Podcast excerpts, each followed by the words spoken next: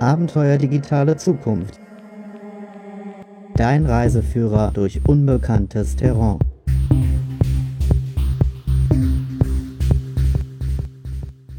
Herzlich willkommen zu der siebten Ausgabe von Das Abenteuer digitale Zukunft. Mein Name ist Markus Klug, ich begrüße euch am Mikrofon. Wer erst heute in die Episode eingestiegen ist, das Thema Persönlichkeitsentwicklung im digitalen Zeitalter. Wir hatten das Thema auch schon in der letzten Episode. Da war das Stichwort das Silicon Valley Mindset. Wer darunter sich nichts vorstellen kann, vielleicht noch einmal kurz wiederholt. Unter dem Silicon Valley Mindset verstehen wir bestimmte Fertigkeiten, Fähigkeiten, ein bestimmtes Mindset, ich denke immer, das ist besonders gefragt in kulturellen Übergangszeiten, so wie jetzt gerade im Übergang zum digitalen Zeitalter. Solche Dinge wie experimentieren, mehr riskieren, mehr wagen, mutiger sein, mehr ins Machen kommen, weniger nachdenken, solche Dinge. Darüber haben wir in der letzten Woche gesprochen. Wir hatten auch einen tollen Interviewgast, nämlich den Coach und Aufwachmediziner Stefan Jene. Heute ist das Thema Jobwechsel bzw. der Traum von einem unabhängigen Online-Business. Das kennt ihr vielleicht aus dem Buch Die Vier-Stunden-Woche von Timothy Ferris. Da wird das ja so skizziert. Weniger arbeiten, mehr Geld verdienen, mehr das machen, was du wirklich liebst und das mit einem eigenen Online-Business. Heute beschäftigen wir uns mit der Frage, unter welchen Bedingungen funktioniert das überhaupt? Geht das überhaupt?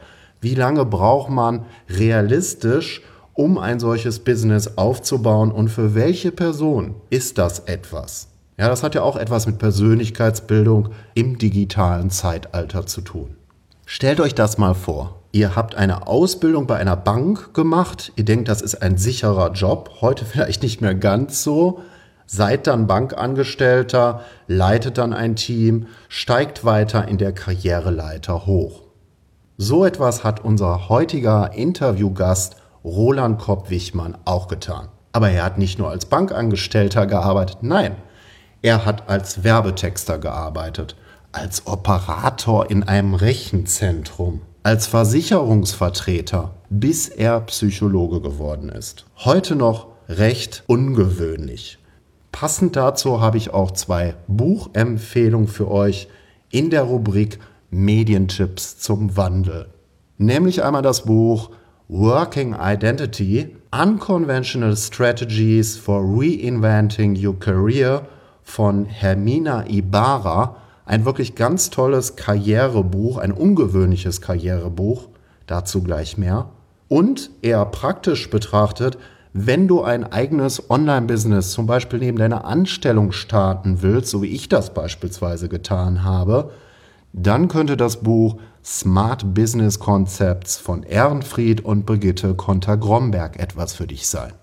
So, bevor wir jetzt aber starten mit dem Interview mit Roland Kopp-Wichmann, noch ein Hinweis in eigener Sache. Ich würde mich wirklich wahnsinnig darüber freuen, wenn auch mehr Leute von euch, du, der du gerade die Sendung hörst, eine Empfehlung, eine Rezension, eine Besprechung auf iTunes verfasst zu dieser Sendung. Das ist wirklich unkompliziert, das geht schnell. Es reicht, wenn das ein, zwei Sätze sind. Mehr muss das nicht sein.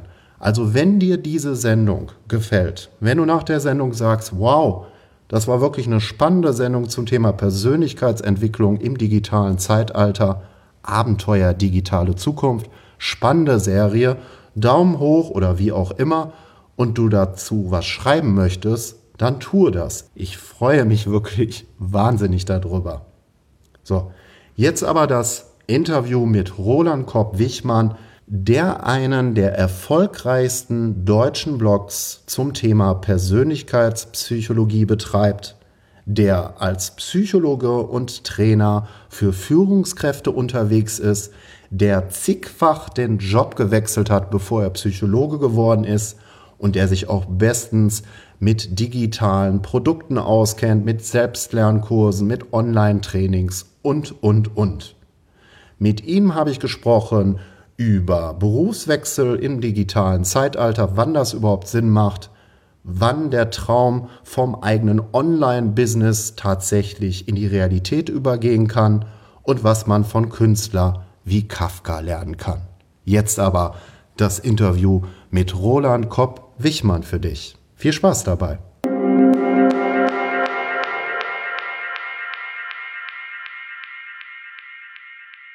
Wenn wir bis dato von Lebensläufen sprachen, so sprachen wir von geradlinigen Lebensläufen und von der vertikalen Karrieretreppe. Dieses Modell ändert sich im digitalen Zeitalter. Häufigere Berufswechsel, Seiteneinstiege und ungewöhnliche Karrierewege werden mehr und mehr zum Normalfall. Sie selber haben in ihrem Leben mehrfach den Beruf gewechselt, bevor sie Psychologe geworden sind. Sie waren unter anderem schon einmal Werbetexter, Bankkaufmann, Versicherungsvertreter und Operator in einem Rechenzentrum. Wie kam es dazu, wenn Sie das einmal aus der Retrospektive betrachten?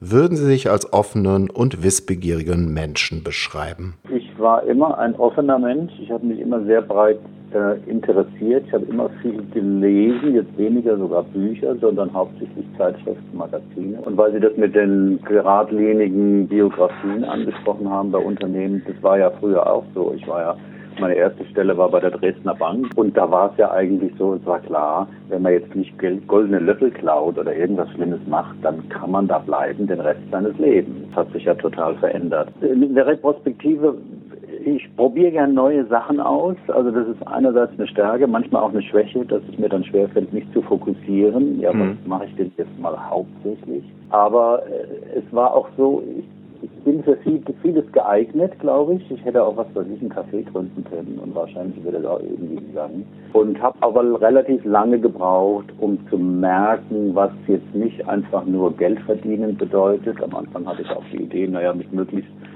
wenig Arbeit viel Geld zu verdienen. Deswegen bin ich ja in die Werbung und dann vor allem auch Versicherungsvertreter geworden. Und bis ich eben merkte, ich habe dann genug Geld verdient mit 25, da das war dann Finanz. Damals ging das ja noch in der Strukturbranche. Mhm. Und dann habe ich aber gemerkt, ja, aber das füllt mich nicht aus. Und dann habe ich eben ja geguckt, was interessiert mich eigentlich. Und das war eigentlich schon längere Zeit klar. Das war die Psychologie.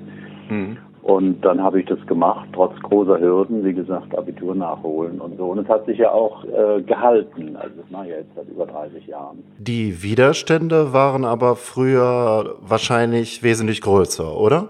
Dass jemand, sagen wir mal, einen so radikalen Wechsel macht. Ne? Mhm. Ähm, und dann auch noch mit so einem Aufwand, also wirklich zweieinhalb Jahre Abitur nachholen und in eine andere Stadt ziehen und so. Darüber ist ja auch meine erste Ehe zerbrochen, muss man sagen. Mhm. Ähm, aber ja, ich arbeite ja gern mit dem Spruch, wer etwas will, findet Wege, wer etwas nicht will, findet Gründe. Mir war klar, ähm, ich will Psychologie machen. Das ist das Einzige, was jetzt noch kommt und was, sagen wir mal, mich anders befriedigen könnte, als in einem anderen Beruf nochmal auf eine andere Art und Weise Geld zu verdienen. So, da bin ich ja dabei geblieben und habe dann auch ein Institut gegründet mit mhm. Freunden zusammen, das Komi-Institut. Ähm, da war ich ja auch dann über 20 Jahre lang in der Leitung und da haben wir ja, Ausbildungen angeboten und so, bis ich mich dann ja, und habe auch gleichzeitig noch immer Seminare gemacht, also so Methodenseminare. Mhm. Und das mache ich ja im Prinzip heute noch. Auch meine Coachings sind natürlich sehr psychologisch, sehr therapeutisch geprägt. Ich mache mhm. da nichts irgendwie mit, mit Skalen oder Tests oder irgendwelchen Tipps, sondern ich gehe sehr in die Tiefe, warum jemand an irgendeiner Stelle überhaupt einen Engpass hat oder sich irgendetwas nicht traut. Man kann sagen, dass sich die biografische Entwicklung im Übergang zum digitalen Zeitalter verändert. Ein großes Thema ist ja in Deutschland immer die Sicherheit, ja. Und dann sieht man vielleicht, okay, ich kann aber nicht mehr 20 Jahre für ein bestimmtes Unternehmen arbeiten. Das bedeutet ja auch, dass sich der einzelne Mensch umorientieren muss. Was sagen Sie denn dazu? Ja, es ist auf jeden Fall ein Abschied von der Sicherheit. Ich halte das auch für ein Zeichen von der Globalisierung. Nehmen wir mal nur die Rente nehmen. Ja. Die Rente meines Vaters, die war irgendwie sicher. Ja, warum? Weil man die Entwicklungen auf dem Kapitalmarkt voraussehen konnte. Man mhm. wusste, Anleihen gibt's immer, dies und das, ne? aber jetzt durch die Finanzkrisen und Lehman-Pleite ist eben auch die Finanzwirtschaft dermaßen miteinander vernetzt, dass eben aus, äh, was weiß ich, irgendwelche Exzesse von der Deutschen Bank, die die in London machen oder, oder in, in, in Washington, ähm, dass die Auswirkungen haben auf die Lebensversicherungen hier. Aber der Preis für die Freiheit der Wahl, die wir haben, mhm. ähm, was man ja auch sehen kann am, am Arbeitsplatz, früher war es klar, also man, man findet eine Ausbildung in der Stadt und wenn man ganz mutig ist, vielleicht in der Nachbarstadt. Aber man geht nicht irgendwo hin, was weiß ich, halt kann man überall in Deutschland arbeiten. Man kann auch nach London gehen, man kann sogar in Neuseeland arbeiten oder wie auch immer. Die Möglichkeiten gab es früher nicht. Nehmen wir mal den Aspekt des Selbstcoachings. Wenn ich mich auf ein solches Zeitalter wie das heutige mehr einstellen möchte, welche Eigenschaften würden Sie sagen, sind heute wichtiger geworden? Ähm, ich glaube, dass es ganz wichtig ist, ähm, sich mit den eigenen Einstellungen zu beschäftigen. Welche Einstellungen habe ich zu irgendetwas, meinetwegen jetzt zu Aktien oder zu äh, Flexibilität auf dem Arbeitsmarkt. Ähm, und da gibt es ja jetzt die beiden Unterschiede. Ähm, man kann entweder ein Gestalter seines Lebens sein mhm. oder man erfüllt, man fühlt sich eher in einer Opferhaltung. Also mhm. die Umstände sind heute schwierig. Ne? Äh, deswegen gehe ich mal, versuche ich auf Nummer sicher zu sein, sondern und da kann man nichts machen. Das ist ja etwas, was man früher so nicht gesehen hat, also Stichwort Konstruktivismus dass jeder seine eigene Welt erschafft. Und zwar über seine Gedanken, letztlich dann auch über seine gedanklichen Gewohnheiten. Also wenn ich vor einer Herausforderung stehe und mein automatischer Gedanke ist, oh, ich weiß nicht, ob ich das schaffe, ob das gut geht. Mensch, da und da ist auch mal was schiefgegangen in meinem Leben. Ich weiß nicht, ob ich das riskieren sollte. Wenn man sich das so ein paar Minuten macht, dann sinkt natürlich äh, der Mut ne, mhm. und die Risikobereitschaft. Und das sind aber nur Einstellungen. Das sind nicht als Gedanken. Ich frage gerade ein bisschen was drüber, insofern ist es auch eins meiner Lieblingsthemen. Mhm. Ähm, es sind einfach nur Gedanken. Wenn man aber nicht erkennt, das ist, mein, das ist meine Einstellung, sondern das für die Wahrheit hält, ne? aber das ist mir doch damals passiert und das war doch so, dann ist man natürlich äh, ziemlich verratzt, dann kann man nichts machen. Ich leite jetzt mal über zum Thema modernes Arbeiten. Es gibt ja dieses Buch Die Vier-Stunden-Woche von Timothy Ferris. Und jetzt wird in derartigen Bücher ja, wenn man so will, ein Versprechen gemacht.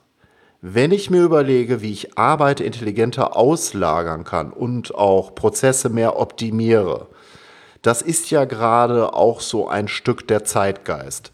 Man entdeckt quasi das Internet für die smartere Arbeit. Wie betrachten Sie das denn?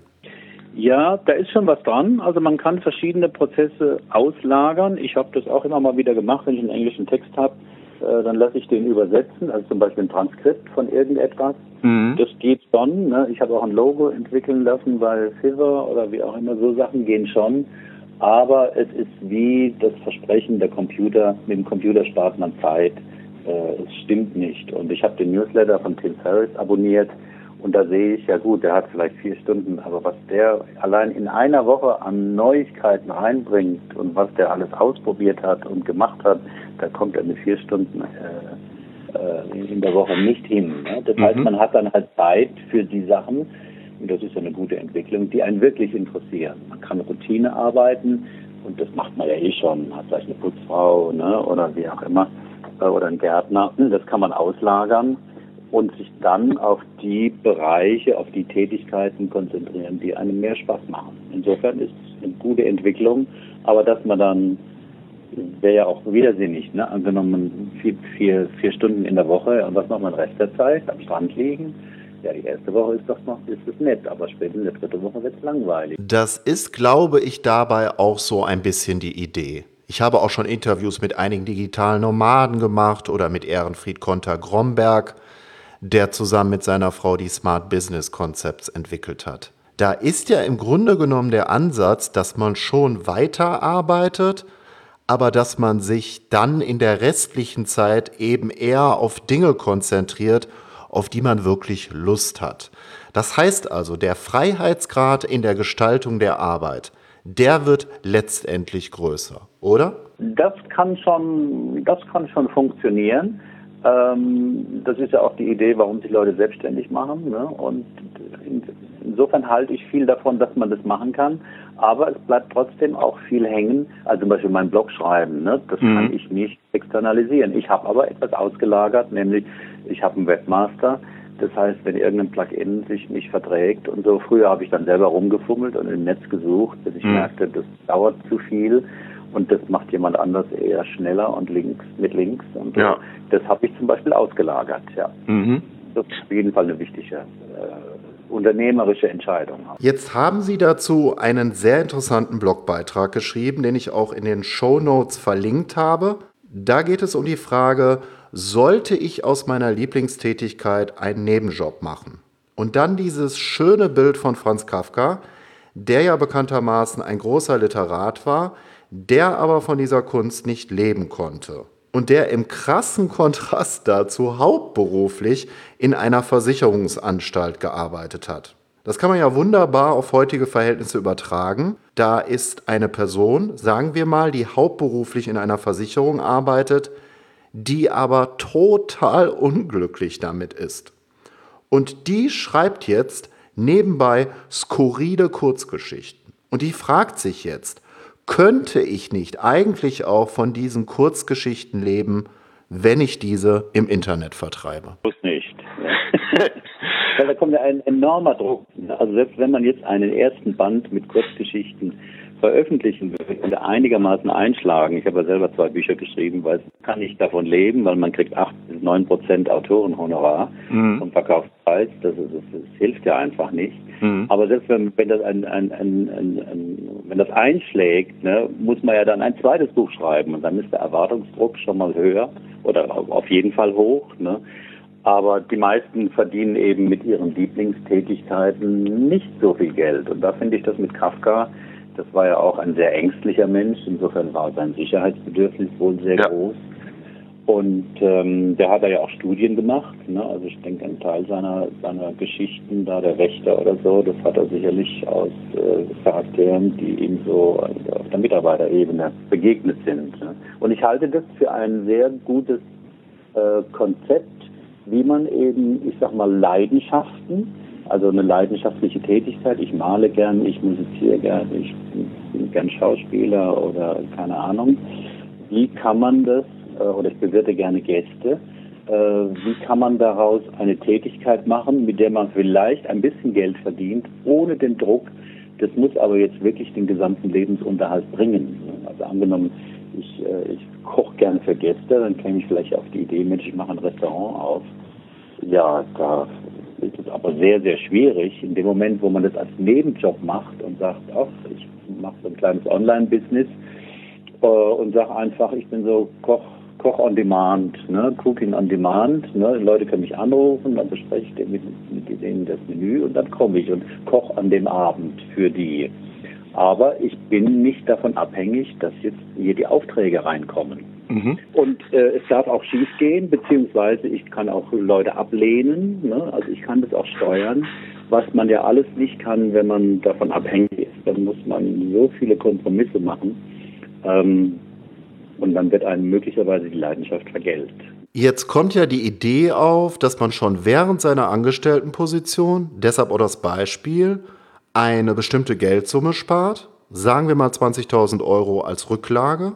Zusätzlich hat man keine Kinder, ja, kein Auto, auch eine kleinere Wohnung, um Geld zu sparen. Und jetzt kommt man als Versicherungsangestellter auf die Idee, weil wir das Beispiel ja schon hatten, mit Kafka etwa, ich könnte ja jetzt auch ein smartes Business-Konzept entwickeln. Ich teste jetzt mal im Internet verschiedene Weiterbildungsprodukte aus, ich entwickle eine E-Book-Reihe, verschiedene Videotrainings und wenn ich dabei merke, dass etwas gut funktioniert davon, dann mache ich mehr davon, ja? Und zwar so lange, bis daraus ein Online-Business entsteht, von dem ich wirklich gut leben kann. Was halten Sie denn von dieser Idee? Die Idee ist gut, aber oft funktioniert sie nicht. Okay. Ich bin ja da so ein bisschen drin. Ich bin auch in so einer Mastermind-Gruppe von dem Marcel Schlee. Mhm. Am besten äh, funktionieren die Kurse, die versprechen, mit meinem Kurs verdienst du Geld. Ne? Du musst meinen Kurs kaufen für 500 Euro und dann zeige ich dir, wie man ein Online-Business aufbaut. Also die Leute verdienen Geld, ne? aber ja. ich sehe relativ wenig Leute, die das anwenden und das dann auf etwas anderes an, äh, anwenden und dann wirklich äh, Geld damit machen, weil das ist nicht so einfach, weil die Konkurrenz ist enorm groß mhm. Und man muss eben etwas Originäres äh, bringen. Als ich äh, meinetwegen vor, wann war das, vor zehn, Jahr, zehn Jahren den Blog gemacht habe, da war ich einer der wenigen, der einen Blog hatte. Mhm. Ähm, sogar zum Thema Persönlichkeit. Ne? So deswegen konnte ich mir auch die Domain reservieren. Ja. Ähm, heute, wenn Sie Persönlichkeit Blog eingeben, ne, also gibt ganz 150, viele, ne, gibt es ganz, ganz viele. Und alle schreiben mehr oder weniger dasselbe. Ne? Und da ist es jetzt schwierig, wenn ich jetzt auch einen Blog oder auch ein E-Book zu dem Thema machen will, ähm, wie äh, wie dringe ich aus dieser Masse hervor? Abenteuer, digitale Zukunft, Medientipps zum Wandel. In dieser Rubrik empfehle ich dir Bücher und Filme, die dir wertvolle Impulse zu der Frage geben, wie du morgen intelligenter lernen und arbeiten kannst. Wie du mehr aus deinen Talenten machst, zum digitalen Leader wirst, eigene Bildungsinitiativen startest und deine Arbeit aus einer veränderten Perspektive betrachtest. Heute habe ich zwei Bücher für dich. Einmal das Buch Working Identity Unconventional Strategies for Reinventing Your Career von Hermina Ibarra. Das ist eher ein Strategiebuch zum Thema Karriere oder Jobwechsel. Ein wirklich großartiges Businessbuch der unkonventionellen Art. Und dann habe ich das Buch Smart Business Concepts von Brigitte und Ehrenfried Konter-Gromberg für dich. Da wird noch einmal vertieft, eher praktisch, wie du zum Beispiel neben einer Anstellung ein eigenes Online-Business entwickeln kannst, umsetzen kannst, unter welchen Bedingungen das Sinn macht und wie lange das in der Regel dauert, bis das wirklich erfolgreich sein wird. Auch dazu gibt es mittlerweile einige Zahlen. Wo wir schon mal bei den Zahlen sind, das sind auch die Gemeinsamkeiten zwischen dem Buch von Ibarra und dem von den Konter Grombergs auf die Frage, wie lange es eigentlich dauert, ein eigenes Online-Business beispielsweise neben einer Anstellung erfolgreich umzusetzen, gibt es verschiedene Zahlen. Also bei Ibarra geht es eher um Jobwechsel. Da spricht sie von drei bis fünf Jahren. Also drei bis fünf Jahre dauert es beispielsweise in der eigenen Branche zu wechseln, durchschnittlich, oder gar das Berufsfeld ganz zu wechseln so wie das ja zum Beispiel Roland Kopp-Wichmann mehrfach in seinem Leben getan hat. Das ist heute immer gängiger, weil wir nicht mehr 30, 40 Jahre für eine Firma arbeiten. Und im Zuge der Digitalisierung werden die Jobwechsel auch zunehmend schneller. Deshalb auch dieses Thema Unconventional Strategies for Reinventing Your Career. Die andere Zahl, die die Grombergs nennen, also Ehrenfried und Brigitte Konter-Gromberg in ihrem Buch Smart Business Concepts sind die zwei bis drei Jahre. Zwei bis drei Jahre dauert es, beispielsweise neben einer Anstellung durchschnittlich ein eigenes Online-Business umzusetzen. Und ich rede jetzt nicht von Start-up-Unternehmen. Das ist nochmal ein ganz wichtiger Punkt, denn in Deutschland neigen wir häufig zu den Extremen. Also wir gehen noch häufig davon aus, das ist so diese klassische Denkweise, die kommt nur aus dem Industriezeitalter letztendlich, dass wir eine neue Firma gründen müssten mit Angestellten. Nein, musst du nicht. Du musst keine Firma mit Angestellten gründen. Du kannst auch beispielsweise ein Business nur mit Infoprodukten machen, das heißt mit E-Books, mit Online-Trainings und so weiter. Dazu sage ich gleich noch mehr. Und dafür brauchst du erst einmal überhaupt keine Angestellten, ja, und so ein Business kann tatsächlich auch funktionieren. Du kannst damit durchaus auch gut Geld verdienen. Das wäre so das nächste Denkklischee. Aber mit so etwas, da kann man doch nicht wirklich Geld verdienen. Doch kann man unter bestimmten Bedingungen sogar sehr gut. Also nochmal zurück auf das Buch von Hermina Ibarra.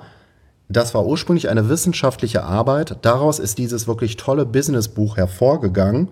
Und in dem Buch hat Ibarra 30 tiefergehende Interviews veröffentlicht, die sie mit Personen im Laufe der Zeit geführt hat, die ihren Job gewechselt haben, also wo es eine tiefergehende Veränderung im Leben aus beruflicher Perspektive gab. Und dabei sind wirklich ganz interessante, außergewöhnliche Persönlichkeiten dabei. Ja, so das außergewöhnlichste Beispiel, was mir gerade so spontan einfällt, ist das Beispiel von Pierre Gérard. In dem Buch ist er 38 Jahre alt und dieser Mann war erst einmal Psychotherapeut und zwar im Bereich Palliative Care, also in dem Bereich, wo man sich mit Menschen befasst, die nicht mehr lange zu leben haben. Also beispielsweise ein Mensch, der Krebs hat und vielleicht noch zwei, drei Jahre zu leben hat. Und in diesem Bereich war Gérard Psychotherapeut. Und irgendwann kam er aber auf die Idee, dass er eigentlich nicht mehr in diesem Bereich arbeiten will, sondern dass er lieber in ein Kloster gehen möchte. Ja, das muss man sich mal vorstellen. Da kam der Gedanke auf, ich möchte als Mönch in ein buddhistisches Kloster gehen. Ja, vielleicht denkst du dir da, hm, was hat das bitte schön mit meinem eigenen Leben zu tun? Keine Sorge, in dem Buch von Ibarra gibt es auch ganz viele Beispiele, wo du dich mit Sicherheit identifizieren kannst. Warum nehme ich jetzt gerade dieses Beispiel? Weil das Interessante ist jetzt dabei, dass dieser Wechsel überhaupt nicht naheliegend ist. Die meisten Personen würden jetzt erst einmal sagen, hm, also ein Psychotherapeut in diesem Bereich Palliative Care und jetzt der Wechsel zum Mönch ins Kloster, also wie soll das funktionieren? Aber wenn du da mal näher über die Identitätskonstruktion nachdenkst, wir haben halt zwar schon nach einer gewissen Zeit einen gewissen Charakter, der uns fundiert. Man könnte sagen, das ist unsere Basis. Aber drumherum gibt es ganz viele Eigenschaften, Ich-Zustände, so bezeichne ich das jetzt mal, die alles andere als starr, als fix sind, die also mehr flexibel sind. Und wir haben auch viele unterschiedliche Bedürfnisse, wenn wir an berufliche Vorstellungen, an Wünsche, an Jobwünsche denken. Ja, welchen Beruf wir gerne ausüben würden oder warum wir mit dem Job, den wir gerade ausüben, eher unzufrieden sind.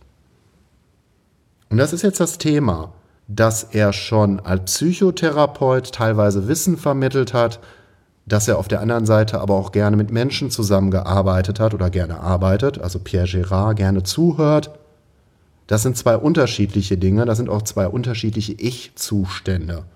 Und die gibt es auch als Mönch im Kloster durchaus, weil auch da Wissen weitergegeben wird. Das ist nicht so naheliegend, aber es gibt gewisse Parallelen. Das heißt also schon während er die eine Tätigkeit ausübte, hat er auch schon meditiert über Jahre und hat sich auch mit dem Buddhismus intensiver auseinandergesetzt. Wenn man mehr mit Menschen zu tun hat, die bald sterben werden, wenn man mehr sich mit dem Tod auseinandersetzt, dann kommt man automatisch auch eher auf solche Gedanken. Also da gibt es schon Parallelen, wenn man da mal näher drüber nachdenkt. Und das ist jetzt auch der wesentliche Punkt, wenn wir bei Ibarra in ihrem Buch bei den Strategien sind. Also ich möchte nur drei Strategien nennen. Die erste, da sagt sie ganz klar, bleib nicht bei der Introspektion stehen, betreibe nicht zu viel Selbstreflexion, um wirklich einen Jobwechsel praktisch zu vollziehen, der erstmal vielleicht dramatischer ist, der erstmal weiter entfernt ist, aber wo du vielleicht denkst, das würde viel eher zu dir passen, dieses Feld, dann ist es ganz wesentlich, dass du nicht nur bei der Reflexion stehen bleibst, sondern dass du ins Tun kommst.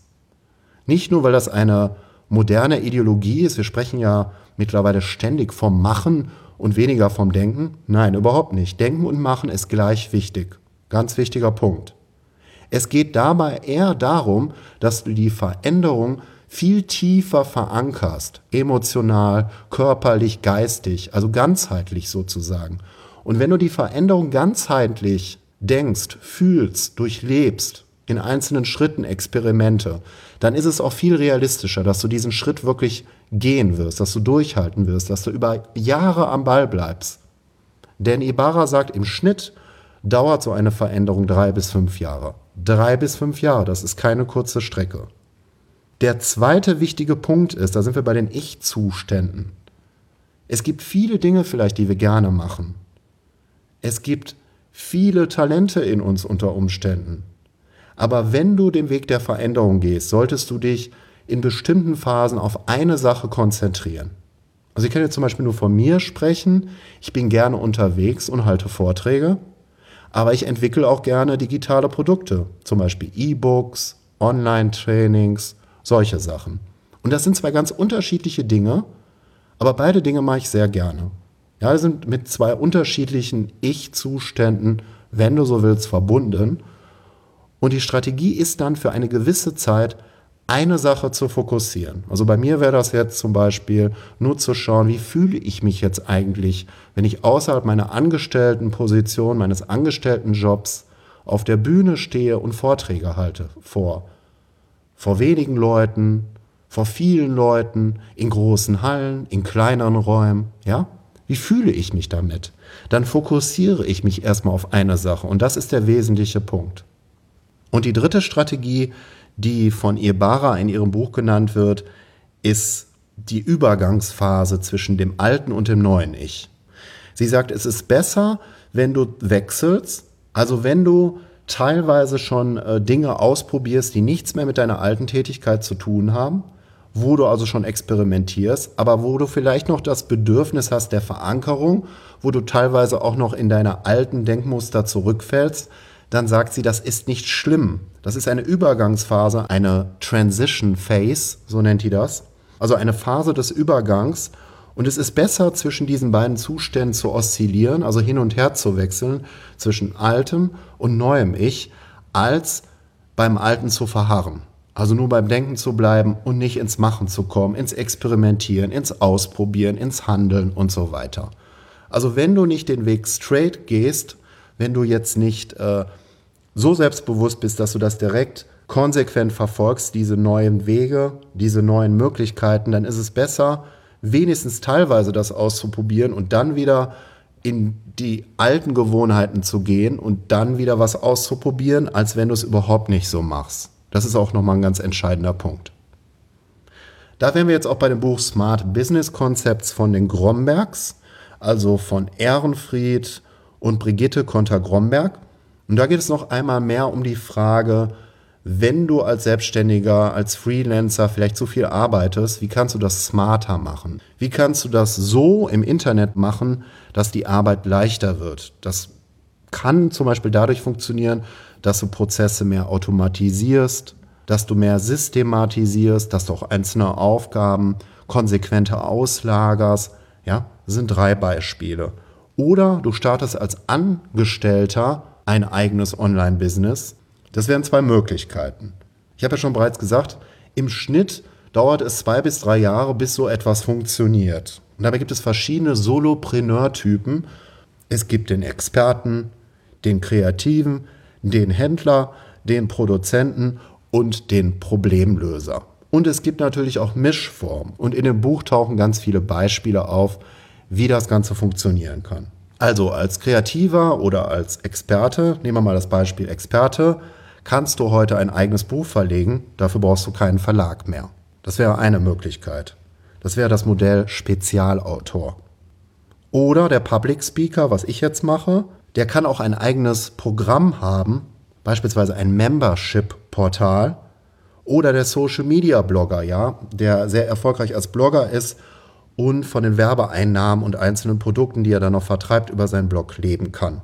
Und in dem Buch der Grombergs, in den Smart Business Concepts, wird erstmal beleuchtet, wie man so ein Konzept erstellt, was man dabei bedenken muss. Ganz viele Beispiele auch dazu. Also ich kann dir das Buch wirklich nur nahelegen, wenn du praktisch wissen willst, wie realistisch es überhaupt ist, etwa neben einer Anstellung mit einem eigenen Online-Business erfolgreich zu sein, welche Bedingungen dafür erforderlich sind, wie du da hinkommst, wie realistisch das ist.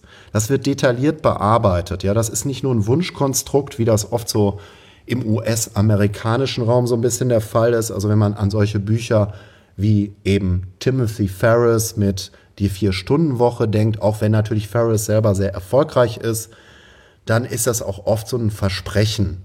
Aber bei dem Buch Smart Business Concepts ist es halt viel konkreter, viel analytischer, viel genauer. Ganz wesentlicher Punkt. Also ich könnte das Buch nur empfehlen. Also das wären die zwei Bücher, wenn du einen Jobwechsel vollziehen willst und wenn du parallel dazu auch noch ein eigenes Online-Business starten willst, eben kein Start-up-Unternehmen, das nochmal der wichtige Zusatz, dann bilden diese beiden Bücher eine sehr gute Ergänzung dazu. Das eine eher aus strategischer Sicht und das andere eher praktisch, konzeptionell auch ein Stück weit, aber vor allem auch praktisch mit vielen, vielen, vielen herausragenden Fallbeispielen, die auch äh, zum großen Teil sehr inspirierend sind.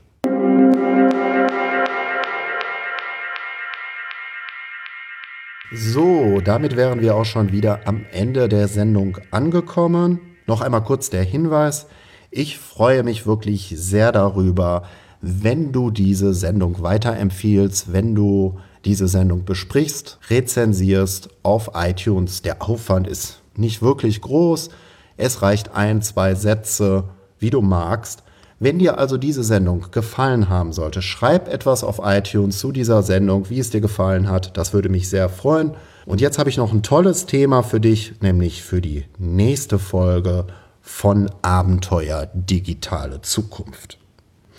Die nächste Folge folgt in 14 Tagen am Freitag, den 25. August. Freitag, der 25. August. Und da haben wir ein neues Thema. Da geht es nicht mehr um Persönlichkeitspsychologie, sondern um Design, um Gestaltung. Und da habe ich dann auch wieder einen besonderen Gast für dich, der auch ein wirklich tolles Buch geschrieben hat, nämlich den Designer Florian Pfeffer. Und das Buch von ihm trägt den Titel Die neue Rolle der Gestaltung in einer veränderten Welt. Spannendes Thema wieder in der nächsten Folge. Ich freue mich auf dich am 25. August. Ich sage auf Wiedersehen, dein Markus Klug. Wir hören uns. Abenteuer digitale Zukunft. Das war das Abenteuer digitale Zukunft. Bleibe am Ball für die nächsten neun Folgen und empfehle diese Serie weiter. Es bleibt spannend. Erfahre schon heute, wie du brachliegende Talente endlich mehr entfaltest und nicht die falsche Abzweigung in der Zukunft nimmst.